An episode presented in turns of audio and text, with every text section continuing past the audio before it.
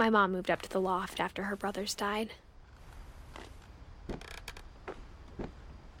At the time, it was as far away as she could get.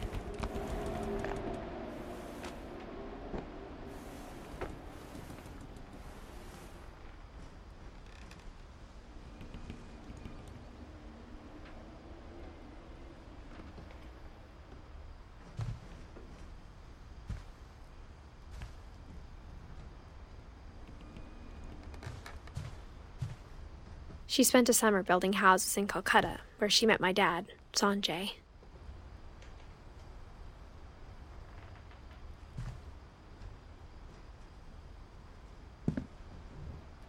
My mom moved to India a week after graduation and got a job teaching English. Lewis was born a year later.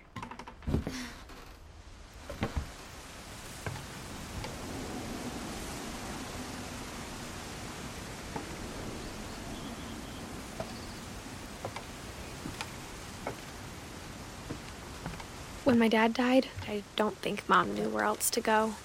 I'm sure Edie was happy to have her back. And to see kids in the house again.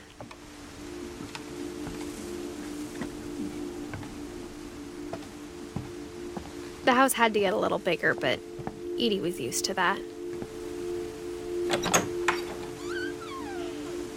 And for a while, things were good.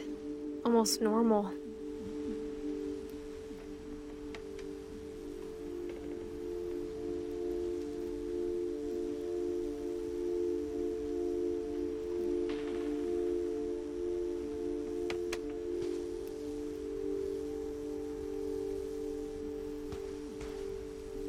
But it didn't last. Listen to the Game est un podcast produit par Podcut. Vous pouvez retrouver l'ensemble des podcasts du label sur podcut.studio. Et si vous avez l'âme et le porte-monnaie d'un mécène, un Patreon est aussi là pour les soutenir. Vous pouvez aussi retrouver le podcast sur Twitter, at LTTGpodcast ou sur Facebook. Je rappelle qu'une présentation globale du concept est disponible en épisode 0. Merci de votre écoute et à très vite.